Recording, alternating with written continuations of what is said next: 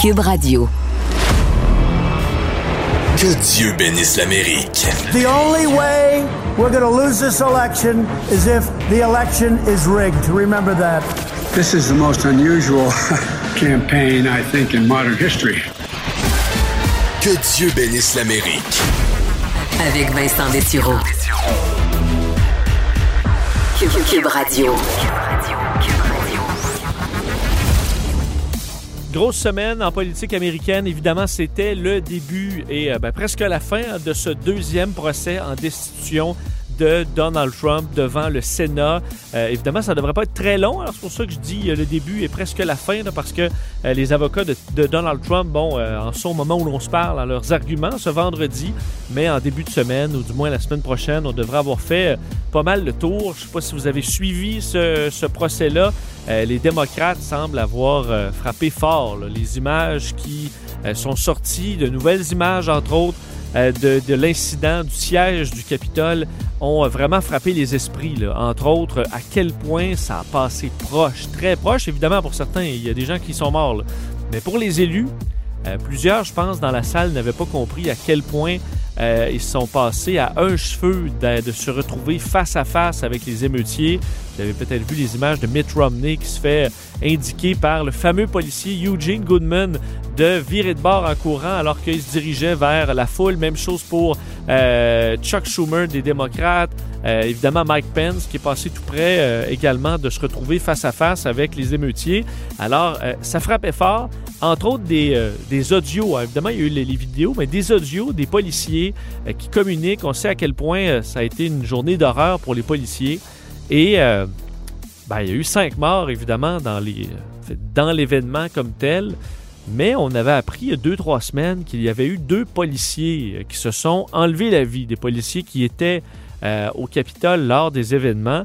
Et on avait peu de détails encore sur ce qui s'était passé. Et euh, le Washington Post, euh, en ce vendredi, a publié l'histoire de Jeffrey Smith, qui, moi, m'a beaucoup secoué. Jeffrey Smith est un de ces deux policiers.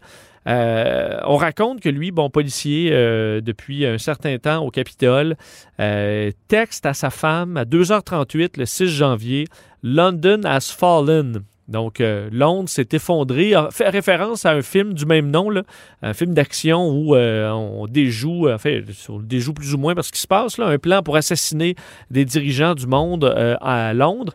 Alors, c'est un lien avec ce film-là, montrant que c'est carrément un scénario de film qui est en train de se produire. Alors, 2h38, envoie ce texto à sa femme Erin. Six minutes plus tard, euh, il entend sur les radios de police, alors qu'il euh, essaie de défendre le Capitole, euh, shots fired, shots fired, alors des coups qui sont tirés. le policier est pris de panique, pensant que ses, collègues sont en train de se faire abattre par des armes à feu. 5h35, donc deux heures plus tard, Jeffrey Smith est encore en train de se battre contre les, euh, les émeutiers pour tenter de reprendre le contrôle du Capitole. Et à ce moment-là, il reçoit un tuyau de métal en plein visage, frappe son casque et sa, visière. Euh, il est blessé, continue quand même de défendre le Capitole autant qu'il peut euh, avant de rencontrer un médecin, donc un peu plus tard et ben, qu'on lui donne congé de travail pour plusieurs jours et des médicaments contre la douleur sa femme va décrire euh, Jeffrey Smith comme euh, souffrant constamment de douleur, incapable de bouger la tête, euh, veut pas sortir de la maison, même pas sortir promener le chien qu'il adore, refuse de parler à tout le monde. Il est traumatisé par ce qu'il a vécu. Euh, sa femme, j'ai essayé de l'encourager autant que j'ai pu, qu'on allait traverser ça ensemble, mais il est différent. Et le 14 janvier, donc quelques jours plus tard, euh, la clinique qui lui donne son OK, il peut retourner au travail. Et en chemin, après une nuit euh, d'insomnie, Jeffrey Smith, qui se dirigeait au travail, ben, s'est enlevé la vie avec son arme de service. Et sa femme, qui voulait faire ça très discrètement au début, mais qui, après réflexion, disait non, il faut que la mort de mon mari euh, soit reconnue comme étant un décès euh, au travail, carrément, parce que ce sont les événements du 6 janvier qui ont mené à son, euh, décès. D'ailleurs, ben, ça relance un peu tout le débat concernant un taux de suicide élevé chez les policiers, la façon dont on s'occupe de certains traumatismes. Mais ça montre à quel point Ça a été violent et traumatisant, tout ce qui s'est passé euh, au Capitole. Et euh, on l'a bien vu dans les images, je pense. Euh, reste à voir est-ce que les républicains vont réussir à sauver la mise? Les avocats de Trump également, qui font valoir, entre autres, que ben, le président doit avoir le droit de, la liberté d'expression et que ben, si on déclare Donald Trump coupable et qu'ensuite, quel politicien pourra dire qu'il déclenche un combat contre telle politique, par exemple, ou qu'on doit se battre pour sauver le pays. Euh, on en est là un peu dans, dans l'explication.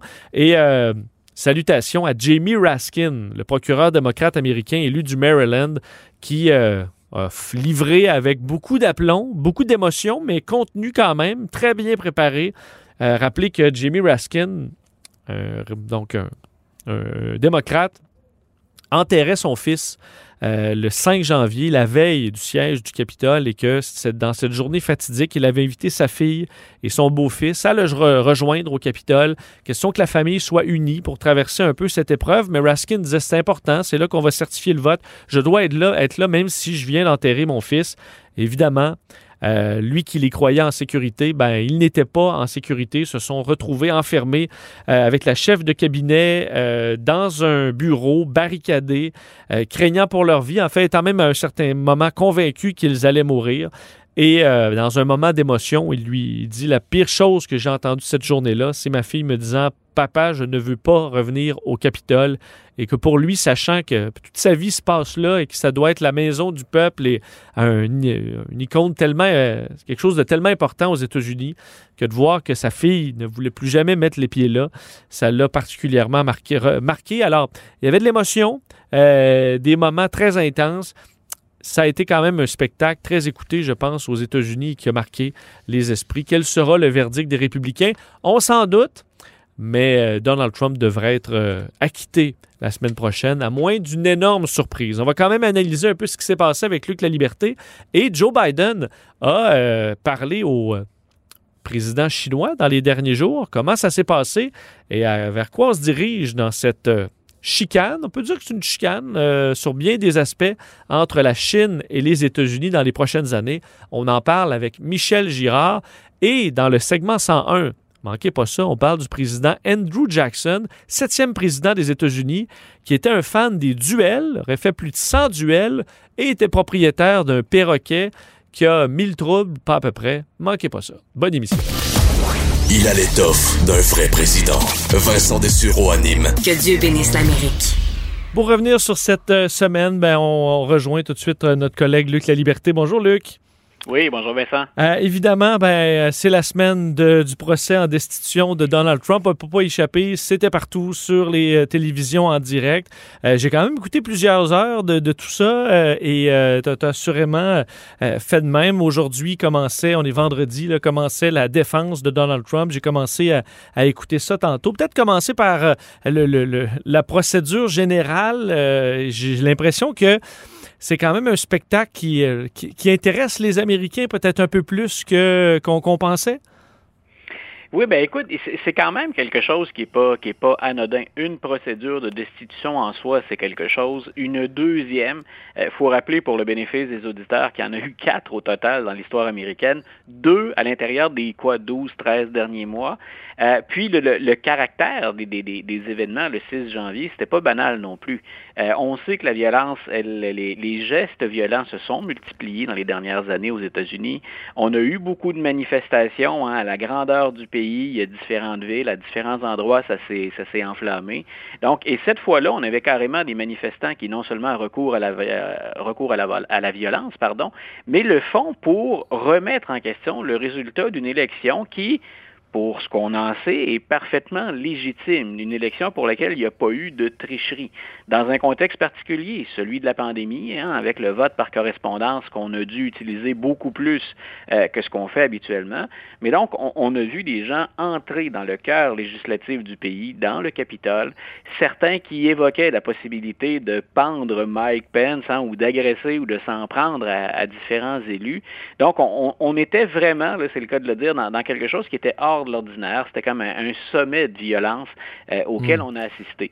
Donc, on se retrouve ensuite à, se demander, ben, que fait-on une fois que la population s'est prononcée, puis on a dit, ben, écoutez, on, vote pour un nouveau président. C'est Joe Biden, au moment où on se parle, qui est le président des États-Unis. Ben, on est en droit de se demander aussi, est-ce que c'est bien légitime de poursuivre quelqu'un qui n'est plus en fonction? Puis à partir du moment où on s'entend là-dessus, quel est l'état de la preuve? Et tu as utilisé le mot, je prends la peine d'y revenir, tu as utilisé le mot spectacle tout à l'heure. Euh, c'est ce que les républicains reprochent aux démocrates ces jours-ci, c'est de tourner ça en spectacle, l'histoire d'émouvoir les, les, Américains. Faut avouer que la, cause est parfaite pour ça. Est-ce qu'on peut, euh, chacun chez soi, devant le téléviseur, écouter les montages produits par les démocrates, euh, les, les propos du président, toujours en superposé ou joint avec les gestes des, manifestants qui sont violents, euh, c'est difficile de ne pas être un brin émotif, de ressentir de la colère, de la tristesse ou de l'inquiétude. Et euh, à la limite, le côté spectaculaire, dans la mesure où on sait que les républicains, à moins vraiment d'un changement euh, totalement inattendu, mais que les républicains vont innocenter Donald Trump, ben, c'est un peu ce qui reste aux démocrates de convaincre l'opinion publique puis de, faire le plus de dommages, fait, pour que ce vote pour sauver Donald Trump soit le plus coûteux possible aux, républicains. Euh, est-ce que... Oui, vas-y. Non, j'allais dire, puis même, l'idée aussi derrière ça, un, il y a, clairement dans les deux camps, il y a, un jeu politique. Personne n'est assez naïf ou assez dupe pour croire qu'il n'y a que la vertu qui est en jeu là-dedans. Il, y a, des, règlements de compte politiques, mais on souhaite éviter aussi un retour de Donald Trump en politique. Euh, parler de Donald Trump, c'est une chose. Parler de ses partisans, c'en est une autre. Euh, est-ce qu'on peut récupérer ses partisans sans que Donald Trump soit lui-même candidat? Les républicains doivent réfléchir à ça. Euh, parce que tu vois, pas plus tard que ce matin, euh, Nikki Haley confiait dans une entrevue accordée au site Politico, elle confiait que, à ses yeux, la carrière politique de Donald Trump, elle est terminée. Et c'était déjà ça, une priorité des, démocrates. Euh, on savait très bien qu'il allait s'en sortir, qu'il allait s'en tirer de la procédure de destitution, mais on ne voudrait pas avoir un président Trump euh, en 2024. Et tu imagines, juste pour les, les auditeurs, l'image doit être claire, Imagine que Donald Trump, qui a résisté à tout ce à quoi il a résisté depuis quatre ans, et Dieu sait que les démocrates se sont essayés, imagine ce que ferait Donald Trump en 2024, ayant survécu à deux procédures de destitution, puis à de très nombreuses attaques, frondes ou procédures judiciaires. Donc, y aurait-il encore des limites euh, au, pouvoir ou aux tentatives de limiter le pouvoir de Donald Trump? Euh, le scénario, je pense, on ne peut pas s'empêcher de l'évoquer. Les démocrates espèrent que ça ne se mm. produira pas, qu'il ne reviendra pas. Bon, qu'as-tu pensé? Commençons par les, euh, les démocrates. Je pense qu'ils ont, euh, moi, qui en ont surpris beaucoup euh, par le, travail accompli, la façon dont on a présenté la preuve avec émotion, mais contenu. J'ai raconté un peu en introduction le, dossier de Jamie Raskin, donc élu du Maryland, qui avait, perdu son fils, enterré son fils la veille. donc, un peu cette histoire-là montrant qu'il y, a un lien. Et à chaque fois, je voyais dans le discours qu'on essaie d'aller chercher les républicains en disant, enfin, les sénateurs surtout, disant que c'est avec courage que nous, on est revenu euh, après, euh, montrant constamment les images que les gens souhaitaient la mort de Pence, souhaitaient la destruction des républicains. Alors, on veut vraiment les amener, euh, les, mélanger le plus possible à cette histoire-là pour, qu'ils s'en détachent le plus difficilement possible. Est-ce qu'ils ont bien fait un bon travail, les, démocrates? Est-ce que c'est un sans faute pour leur parti de, ce procès? La seule chose que ne peuvent pas contrôler les démocrates là-dedans, c'est à quel point certains Américains, puis on pense plus au président du, au, aux euh, partisans pardon du président, à quel point ça peut susciter chez eux de la grogne, de les voir à leurs yeux, les partisans de Trump, s'acharner contre le président. Mais sinon, en termes de, travail, de préparation, de minutie de la préparation, d'efficacité des montages, ils ont une cause en or. Euh, qui aurait pu imaginer, Vincent, il y a quelques années, ou peu importe quand on regarde avant dans l'histoire américaine, un président américain qui incite ses manifestants, Donald Trump a jamais dit attaquer, mettez le feu ou bandez quelqu'un, mais il les a carrément, on se dirait ça entre nous, craqués pendant des semaines, des mois, incluant le 6 janvier juste avant l'attaque, et on entend des gens dire on fait ce que le patron demande, hein, on fait ce que le président nous demande, puis on s'en va attaquer le Capitole. Euh, c'est une cause, entre guillemets, en or au sens où il n'y a personne qui peut rester de glace devant ça. Ensuite, ben, ce qu'il fallait faire aussi stratégiquement, c'est s'assurer non seulement de bien montrer image et propos, mais de faire ressortir ce que je viens de dire, c'est-à-dire à quel point depuis l'élection, depuis le, soir du 3, 4, 5, 6 novembre, euh, depuis ce temps-là, Donald Trump n'a jamais rien dit d'autre que des faussetés, puis inciter les gens à remettre en question les fondements du processus électoral américain. Donc, on a un président qui motive des gens à aller vers le Capitole et ce président-là a lui-même discrédité son propre système électoral pendant des semaines, voire des mois. Et euh, je pense qu'on a été très, très, très efficace. On a fait un travail beaucoup plus minutieux. Écoute, il y a un monde de différence entre les préparatifs démocrates et la performance que j'ai trouvée, soyons polis, très ordinaire euh, de ceux qui parlaient au nom du président Trump. Bon, euh, parlons-en parce que bon, il y a eu cette, introduction là en début de semaine par les avocats de Trump qui a été même un peu la risée, je dirais, sur les réseaux sociaux parce que bon, ça semblait un peu beaucoup plus brouillon que ce que les démocrates ah, ont, ont présenté, puis ça même d'un œil complètement neutre, quelqu'un serait capable de, de, de, l'affirmer. Euh, ce qui se passe aujourd'hui, euh, je voyais un peu la, défense euh, où on explique bon le premier amendement que de, de, bon d'accuser Trump, ce serait vraiment dangereux parce que quel politicien n'a pas déjà dit qu'il fallait se battre pour son pays, par exemple? Alors ce genre de, de, phrases là, est-ce que c'est c'est convaincant jusqu'à maintenant? Est-ce qu'il y a quand même une matière pour là on comprend que quand tu as juste les, les arguments d'un côté euh, ça peut te faire chambranler un peu, mais, qu'ensuite, on va facilement conforter les républicains dans leur position de base que, ben, c'est vrai, les démocrates veulent faire leur show, puis euh, ils ont été eux-mêmes, euh, les, les, ont fait l'apologie de la violence dans Black Lives Matter et tout ça, les antifas. Est-ce qu'ils réussissent quand même à marquer quelques points?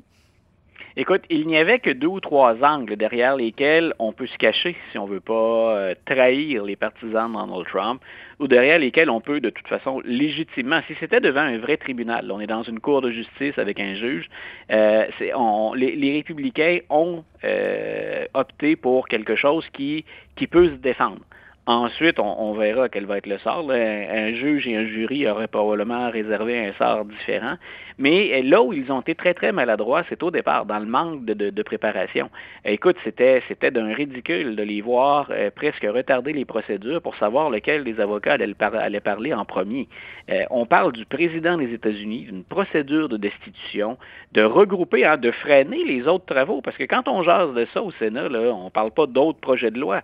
Et Dieu sait qu'il y a des situations urgentes, la COVID, le soutien financier, euh, les questions d'immigration, etc. Donc, pendant qu'on débat de ça, on ne débat pas de choses qui ont des effets dans la vie quotidienne des Américains. Et là, on se présente et de façon tout à fait burlesque, on ne sait même pas lequel va parler en premier, puis on s'assure de ce qu'on va dire, mais à la dernière minute. Donc, c'était, écoute, risible, c'est peut-être un brin exagéré, pas loin en tout cas.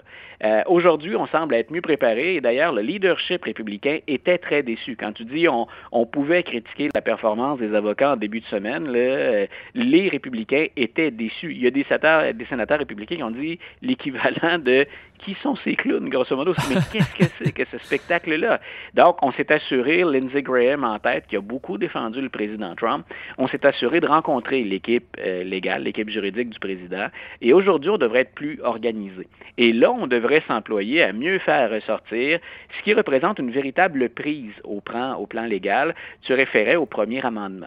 Donc, effectivement, est-ce que le président Trump, est-ce qu'on va s'employer, là, on peut déjà le prédire, on va dire, est-ce que le président a utilisé les mots clairs, hein, passer à l'attaque, parce qu'on lui reproche d'avoir tenu des propos très durs, très enflammés, mais est-ce qu'il leur a littéralement commandé d'aller attaquer puis d'entrer dans le Capitole?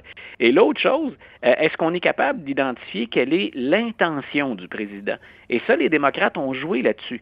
Euh, quand on a répété à très, très nombreuses occasions que le président les avait motivés depuis des semaines, hein, qu'il a constamment crié à, s'élever puis à se soulever pour renverser les résultats de l'élection.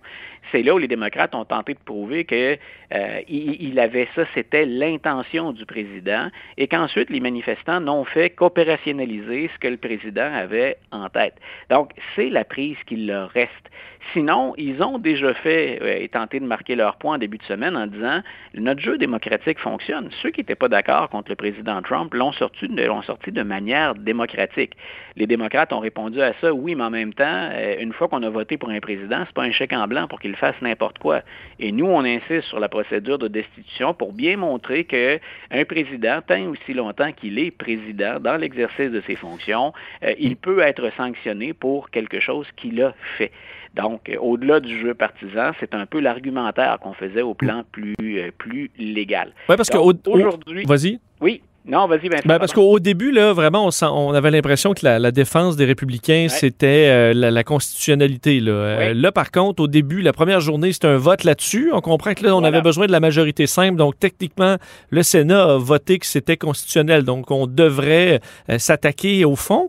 Et reste que l'argument démocrate qui est de dire, ben, on peut pas. Ce que vous, ce que vous proposez, c'est qu'en fin de mandat, à peu près le dernier mois de toute présidence, ben, en gros, le président peut faire absolument n'importe quoi parce qu'on ne peut pas l'accuser au criminel. on l'a vu à quel point euh, il n'était pas question qu'on accuse Donald Trump pendant sa présidence. Alors, on ne peut pas l'accuser à ce niveau-là. on peut pas on peut pas le destituer non plus. Donc, en quelque sorte, à chaque fin de mandat, ben, un président euh, peut, peut faire tout ce qu'il veut sans euh, aucune conséquence.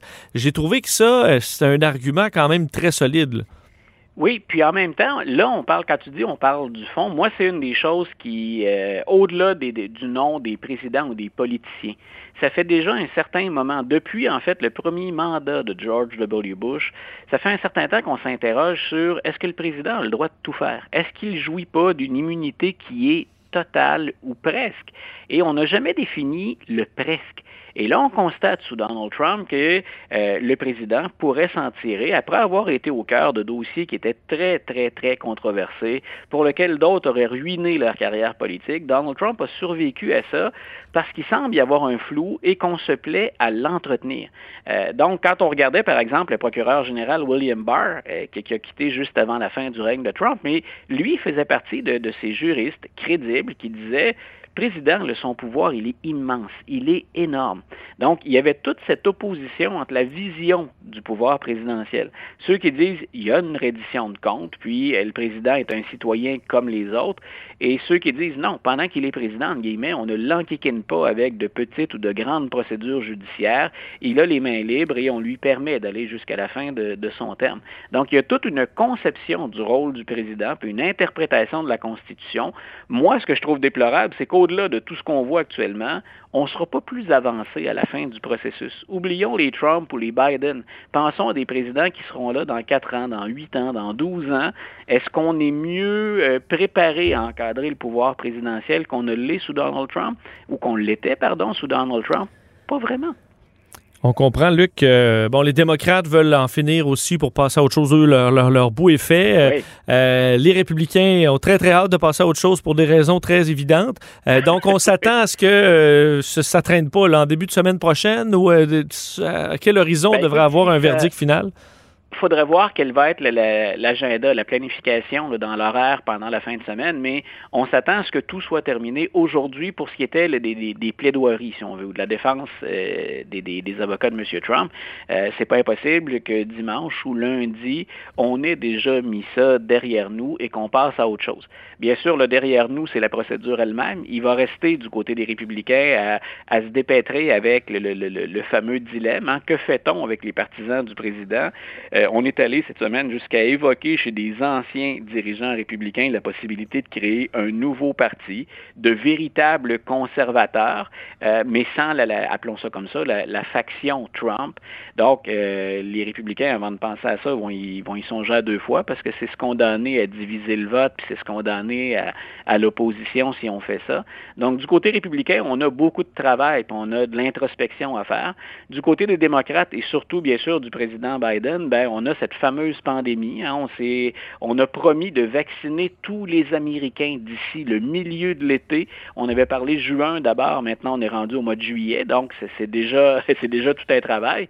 Euh, il y a donc la COVID qui nous préoccupe et bien entendu, au-delà des dossiers sur la scène internationale, ben, il y a aussi cette fameuse relance de l'économie puis ce soutien financier qu'on veut offrir euh, aux entreprises américaines puis aux citoyens américains eux-mêmes. Un mot euh, justement sur, euh, sur Joe Biden qui arrive toujours enfin comme ça, en tout cas pour l'instant, euh, d'entrevue. Luc, mais bon, Joe Biden, entre autres, a fait sa première visite au Pentagone dans les dernières heures avec, avec la vice-présidente Kamala Harris.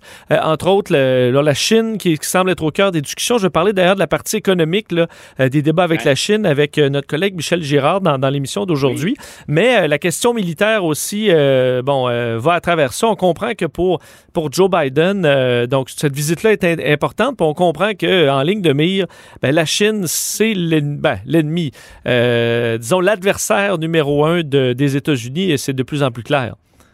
Oui, puis euh, si, Joe Biden peut tirer quelque chose de positif de l'administration Trump, c'est qu'il peut, pendant un, certain temps, maintenir le cap sur des mesures décidées par Donald Trump, toujours en imputant un peu la faute à son, prédécesseur, mais ça lui permet de voir venir un petit peu aussi, de se laisser une marge de, de, manœuvre.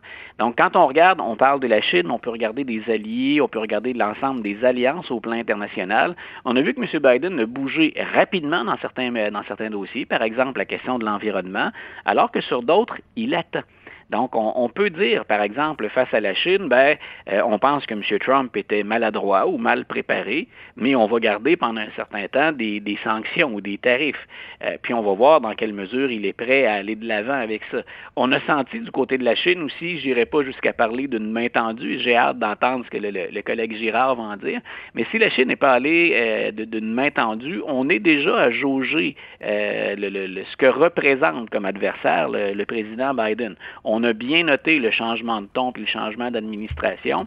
Maintenant, là aussi, hein, quelles sont les bases sur lesquelles on peut construire ou pas dans les prochains mois, dans les prochaines années? Donc, ça va être drôlement intéressant à observer. Mais je répète, ce que je trouve au plan stratégique intéressant pour M. Biden, c'est que euh, Donald Trump laisse la politique étrangère dans un tel, euh, dans un tel fouillis, puis dans certains cas à court de ressources, M. Biden peut se positionner et choisir les dossiers qu'il va privilégier.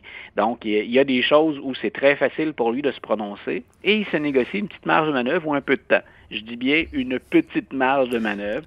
Donc, on en a pour euh, peut-être un an, un an et demi à, mieux jauger un peu les adversaires ou les possibilités d'alliance. Petite marge de manœuvre aussi dans les vaccins. En terminant, on, bon, on annonçait plus de vaccins. Euh, bon, quoi que on avait compris déjà que ça, avait été un, peu annoncé, mais on confirmait euh, des vaccins supplémentaires, la vaccination qui prend du, rythme pas mal. On va être en pleine, pleine capacité à partir d'autour du mois d'avril. Donc, cette partie-là va quand même bien. On s'était mis des objectifs assez euh, réaliste. Euh, les, euh, les, compagnies qui produisent à plein, on garde ça aux États-Unis. Donc, cette partie-là, ça se passe quand même plutôt bien? Oui, puis au, plan politique, là aussi, M. Biden profite du fait, c'est vrai que le leadership de M. Trump était déficient. Puis tu vois, The Lancet a produit euh, les résultats d'une consultation cette semaine dans laquelle on dit, puis c'est grave, on parle de, de, de, vie humaine en, nombre considérable, mais on a dit finalement la, la mauvaise gestion de la pandémie a coûté 40% de plus de vie humaine. Donc on, aurait pu... 200 000 morts causés par euh, l'inaction ben de Donald Trump. Là. Voilà, donc c'est très, très lourd sur les épaules de M. Trump. En même temps, bien sûr, M. Biden arrive au moment où le vaccin il est déjà développé. Puis où ce qu'on regarde ensuite, c'est comment on gère, et on le sait ici au Canada et au Québec, à quel point c'est difficile, comment on gère la vaccination, les approvisionnements, mais comment on organise ça sur le terrain. Et là, Biden euh, en a profité pour démontrer son leadership et il multiplie les contacts. Ce ce qu'on pouvait reprocher, entre autres, à M. Trump. Non seulement est-il plus proche des gouverneurs des États, mais il est beaucoup plus proche aussi même des gens sur le terrain, les maires de certaines villes, il est en contact avec eux. Donc, ce qu'il lance comme message aux Américains, c'est tenez le coup, on en a jusqu'à, jusqu'au mois de juillet, jusqu'à la mi-juillet avant d'avoir vacciné tout le monde, et on est omniprésent. Hein? Grosso modo, non seulement je vais vous en parler, mais je vais poser tous les gestes qu'on attend d'un leader. Donc, encore là, c'est une fenêtre d'opportunité. Euh, M. Biden n'a pas de recette miracle, mais il, il est présent là où on ne voyait pas M. Trump avant. À suivre, mais assurément que la semaine prochaine, on aura ces conclusions du procès, euh, deuxième euh, procès de destitution de Donald Trump. Merci infiniment, Luc. Une bonne fin de semaine, Vincent. Bonne fin de semaine aux auditeurs. Salut, toi aussi.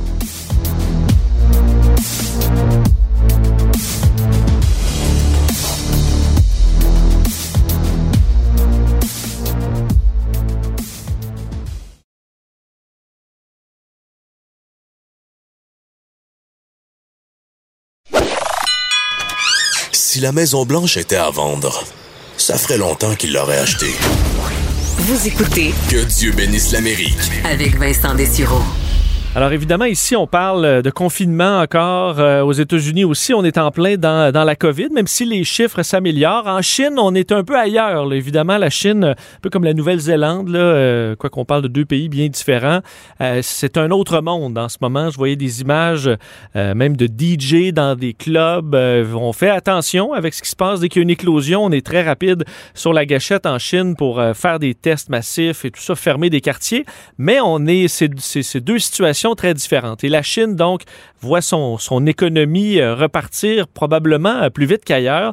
Et euh, ben, les relations avec la Chine, évidemment, avec le, entre le Canada et la Chine, on en a beaucoup parlé, mais avec les États-Unis également. les relations entre Donald Trump et la Chine ont été, bon, difficiles et visiblement, ce sera quand même compliqué aussi avec le nouveau président Joe Biden. D'ailleurs, Xi Jinping et Joe Biden se sont parlé pour la première fois. Euh, donc, euh, dans les dernières heures, en fait, c'était dans la nuit de mercredi à jeudi. On parle d'un appel téléphonique, même marathon. On avait beaucoup de sujets à couvrir et malheureusement, beaucoup de sujets de discorde. Ils sont nombreux, autant au point de vue économique que euh, social, des droits de l'homme, autant euh, au point de vue militaire. Alors, la liste est longue et ce sera une relation euh, complexe à gérer entre les deux hommes, assurément. Pour parler un peu de cette situation économique entre les deux grandes puissances, mais je suis très content de parler à notre chroniqueur à la section argent du Journal de Montréal, Journal de Québec, animateur du balado Mêlez-vous de vos affaires, Michel Girard, qui est en ligne. Bonjour, Michel. Salut. Euh, donc, les deux hommes qui se sont, euh, qui se sont parlé, euh, et, bon, je disais que la liste était longue, c'est le cas. Et je, je, suppose que dans un tel échange, on essaie quand même au début de se, se jauger un peu. Mon collègue Luc La Liberté me, me, disait ça tantôt, là, essayer de voir un peu le ton de, de, tous et chacun parce que quand on parle d'argent, et là, c'est des deux grandes puissances, il y aura des, disons, des questions pas simples à répondre pour les deux hommes. Non, c'est le moins que l'on puisse dire. D'ailleurs, il suffit de regarder euh, ce que la Maison-Blanche a, révélé comme entretien entre Joe Biden et puis euh, le, président chinois, le euh, Xi Jinping, versus ce que les Chinois ont dit de la même rencontre. Et on va, et on va constater oh. qu'on n'est pas sur la même longueur d'onde. Tu vois, la Maison-Blanche affirme que, Joe Biden a souligné, entre autres, ses préoccupations fondamentales au sujet des pratiques économiques coercitives et injustes, la répression à Hong Kong, les atteintes aux droits de l'homme, et ensuite de ça, les actions de plus en plus autoritaires. Il fait référence évidemment à l'égard de Taïwan, etc. Tandis que du côté de la Chine, ben, euh, on dit tout simplement que Joe Biden a présenté ses vœux au peuple chinois hein, de bonne année, et puis que euh, Xi Jinping a félicité de nouveau euh, Biden, puis qui a souhaité euh, finalement au peuple chinois et américain une heureuse année de bœuf. Oh, ben, simple comme ça. C'est deux tons, ouais, c'est ça. On n'a pas la même la même vision, mettons. Parce que Joe Biden a dit par après, euh, bon, euh, dit que si, si on ne s'active pas contre la Chine, ils vont manger notre lunch. Euh, c'est les, mots qu'il a utilisés que, que je traduis. en quoi les, les, Chinois vont, vont manger notre lunch si, si les États-Unis ne bon, mettent pas la main à la pâte? Ben oui, mais il suffit de regarder qu'est-ce qui s'est passé en fait, depuis de nombreuses années. Tu sais, quand on regarde la balance commerciale entre la Chine, entre autres, et les États-Unis, et on va comprendre pourquoi euh, euh, Donald Trump voulait évidemment essayer de corriger la, situation en faveur des, des, des, États-Unis. C'est parce que la balance commerciale euh, entre les États-Unis et la Chine, c'est que c'est une balance commerciale pour les pour les États-Unis de moins de 310 milliards. Alors, donc, ce qui veut dire qu'on exporte énormément moins euh, en Chine de la part des, Américains euh, que les Chinois, euh, évidemment, qui exportent eux aux États-Unis. Alors donc, cet écart de 300, ce qui est évidemment la, la, pire balance commerciale qu'ont les États-Unis. Oui, Trump tapé sur le Canada, puis c'était une situation qui est complètement différente. Là. Ben, c'est-à-dire avec nous, euh, avec nous, euh, le, les États-Unis, euh, ça dépend si on inclut les produits et puis les, services. Mais quand on parle de, produits, c'est nous qui avons bon une mhm. balance commerciale positive. Mais quand on inclut les produits, les biens et les services, avec avec le Canada, tu vois la balance commerciale des États-Unis, c'est c'est sont 15 milliards dans le trou. Mais ça, c'est rien à comparer avec, mettons, le Mexique sais, quand on fait référence évidemment au libre-échange là, entre le Mexique, les États-Unis puis, euh, puis le Canada, tu vois, la balance commerciale des Américains euh, est dans le trou de 112 milliards. Je parle de l'année 2020, là. Euh, des États-Unis versus les, les, Mexicains.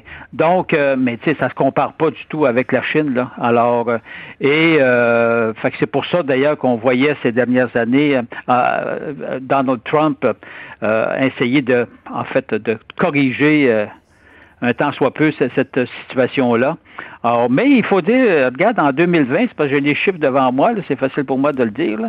Alors, euh, au niveau des biens, euh, regarde, la balance commerciale des, le déficit commercial des États-Unis avec la Chine est quand même inférieur à 35 milliards par rapport à l'année 2019. Ça fait que ça veut dire que Donald avait gagné du terrain, mais c'est quand même énorme, là.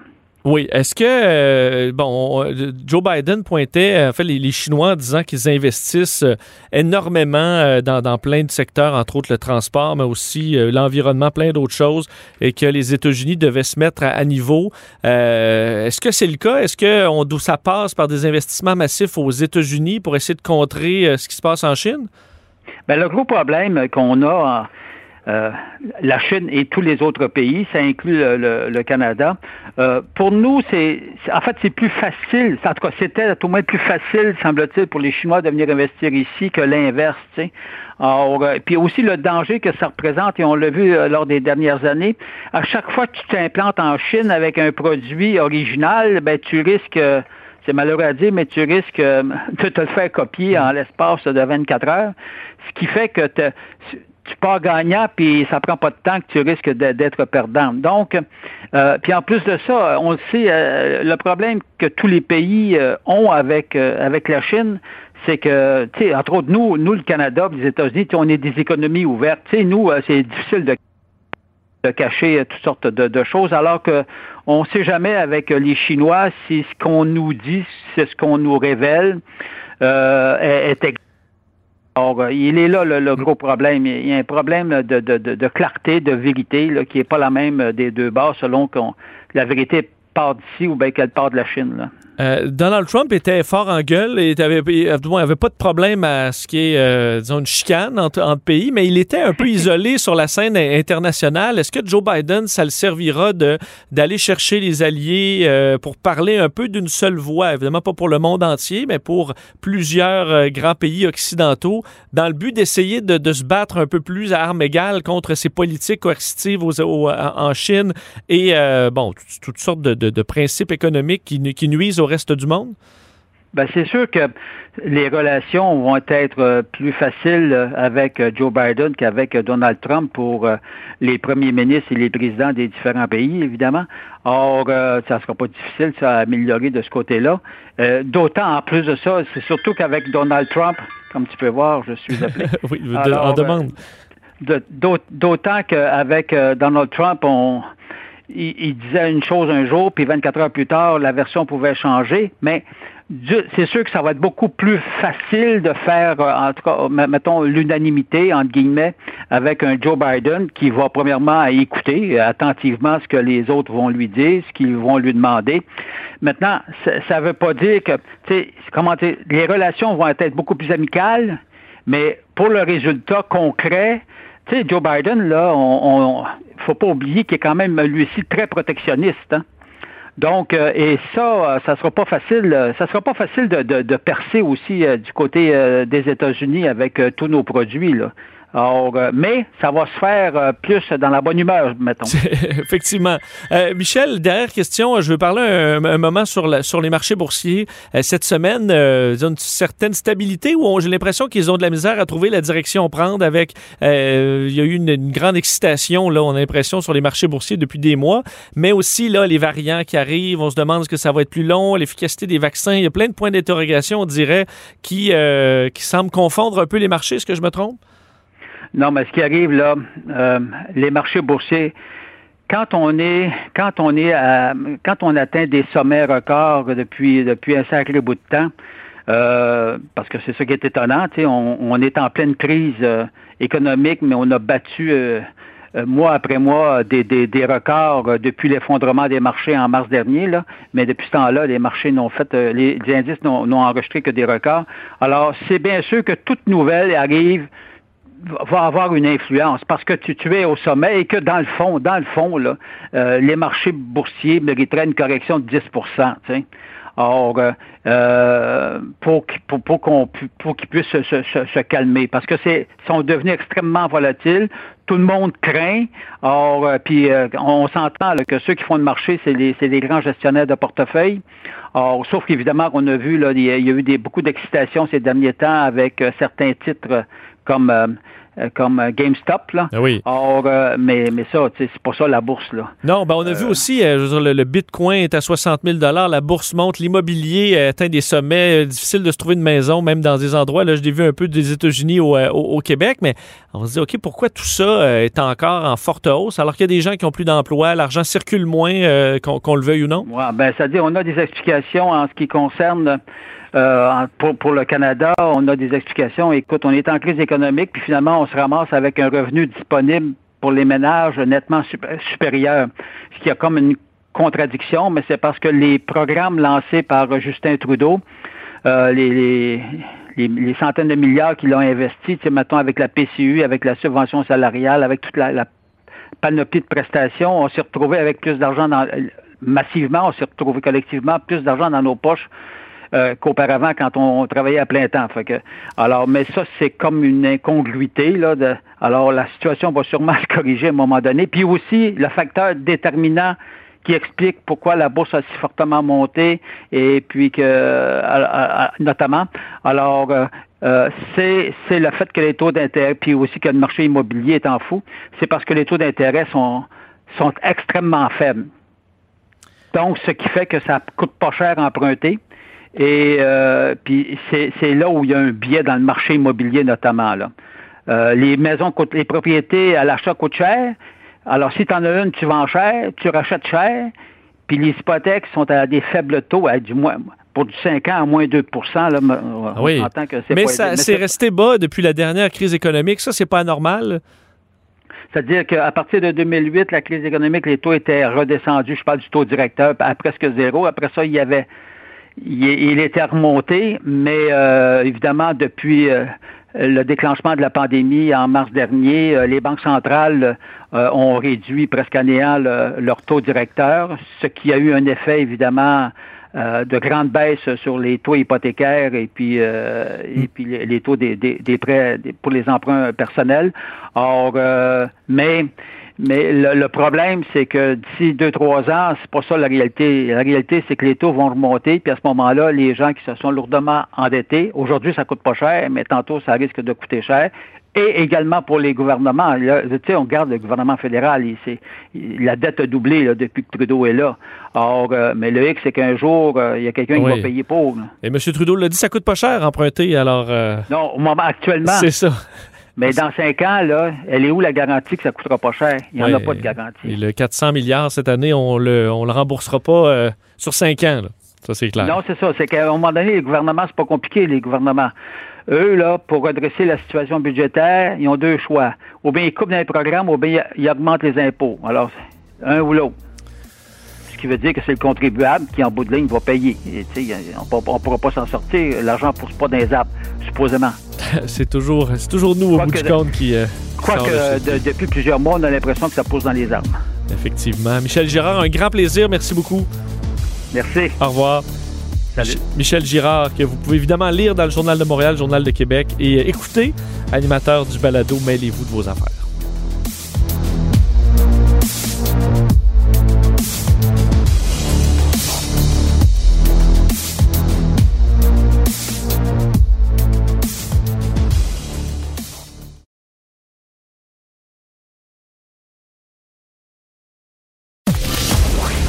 Vous écoutez Que Dieu bénisse l'Amérique avec Vincent Dessureau.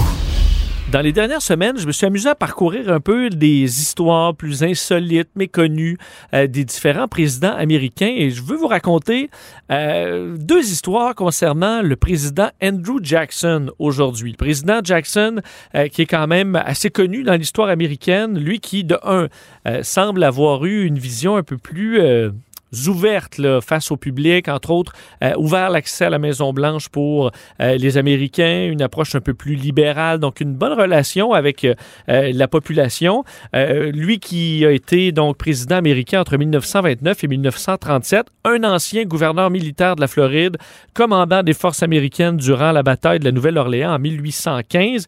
Euh, bon, il a, entre autres, on dit, lui, bon, à la tête des, des politiques américaines pendant un certain, un certain temps.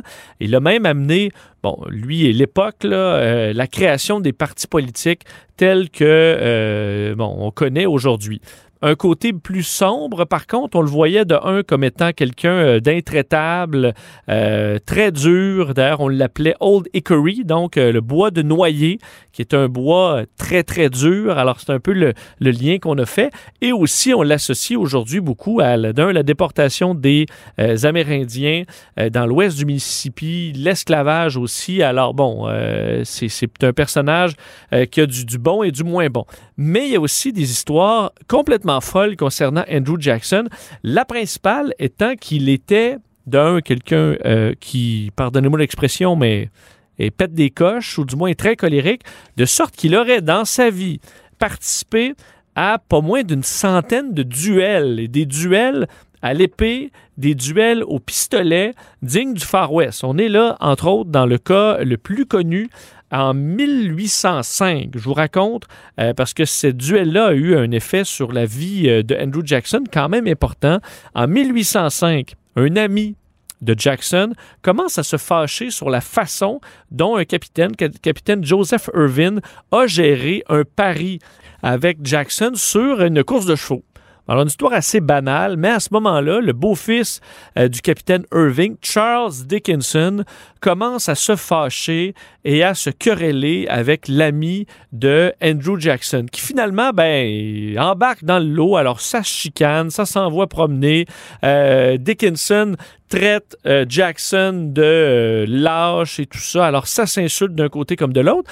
Histoire qui va continuer dans les mois qui vont suivre, de sorte que même en mai 1806, donc on est quand même plus tard, euh, Charles Dickinson va même publier dans le Nashville Review un message traitant Andrew Jackson de poltron, euh, de lâche. Bref, tout ça mène à un duel parce que Andrew Jackson, qui euh, bon, est en colère, lance un défi à Dickinson, le provoque en duel en disant, parce que Dickinson, semble-t-il, que c'est le meilleur tir euh, de la région, en fait, des, meilleurs tireurs du Tennessee. Et Andrew Jackson lui dit, tu as le choix de l'arme, de l'endroit. Alors, il va choisir un pistolet. Bon, je suis pas sûr que j'aurais choisi ça, mais il était bon au pistolet. Alors, il a pris le pistolet. Là, on est à une autre époque, on comprend. Et là, arrive le duel, où en temps normal, évidemment, les deux se retournent au même moment, font feu, il y en a un ou les deux, ou pas pantoute, qui tombent au combat. Dans ce cas-là, le premier à faire feu, c'est Dickinson, tire euh, vers Andrew Jackson et l'atteint carrément dans la poitrine. En fait, une balle fracasse une de ses côtes et va se loger à deux pouces de son cœur, donc passe très près de tuer Jackson sur le coup. Mais là, Dickinson, il a tiré. Mais l'autre se tient encore debout. Alors Dickinson doit rester debout, attendant que, Andrew Jackson lui-même tire à son tour. Et là, euh, Andrew Jackson va prendre son temps, se placer et le tirer à 24 pieds de distance et va l'atteindre euh, de façon fatale. Alors Charles Dickinson est mort à ce moment-là. Ça a été un peu controversé, dit-on, parce qu'on dit en temps normal, les deux tirent d'un coup. Mais là, euh, l'autre n'a pas tiré, il a encaissé la balle et a eu le temps de se placer, alors qu'on dit en temps normal, un vrai gentleman aurait tout simplement tiré en l'air et euh, plutôt que tirer l'autre à bout portant de sang-froid. Alors, c'est comme ça que ça s'est terminé. Et euh, Jackson a eu la balle dans son corps toute sa vie. Ça a formé un abcès. Il a eu des douleurs, euh, des problèmes pendant les 39 autres années de sa vie. Alors, en a souffert, mais imaginez-vous une centaine de duels de la sorte à l'épée. fallait être fait fort quand même à l'époque. Parlant d'autres époques, c'est termine avec une histoire plus sympathique. Andrew Jackson avait un perroquet. En fait, il l'a offert à sa femme, euh, Rachel. D'ailleurs, c'est entre autres pour Rachel qu'il aurait fait euh, beaucoup, beaucoup des duels. Entre autres, il était très protecteur. Rachel avait eu un mari abusif avant. Alors, c'était une corde sensible. Alors, quand on écœurait sa femme, ben, clac, il te provoquait en duel. Ben, il lui avait acheté un gris du Gabon, alors un perroquet euh, qui s'appelait Paul, comme un sondage, le P-O-L-L. malheureusement, lors du décès de son épouse, Jackson a gardé l'oiseau. Alors, il s'est occupé du perroquet qui, semble-t-il, euh, avait appris à parler. En fait, euh, Jackson parlait et apprenait des mots à son perroquet, mais pas des beaux mots. Il a appris, il aurait appris à son perroquet toutes sortes de jurons. Euh, et ben, il est décédé, Andrew Jackson, en 1945.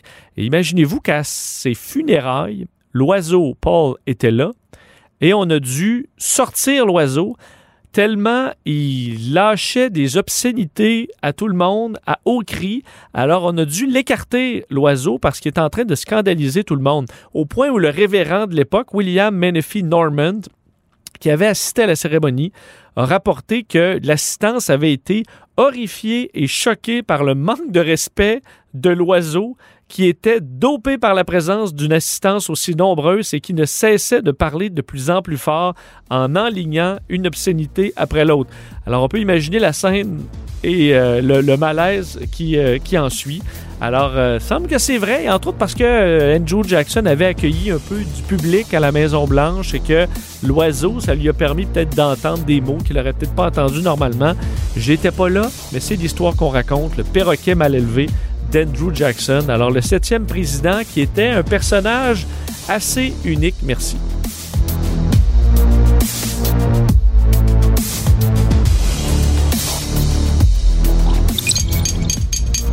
Cube Radio.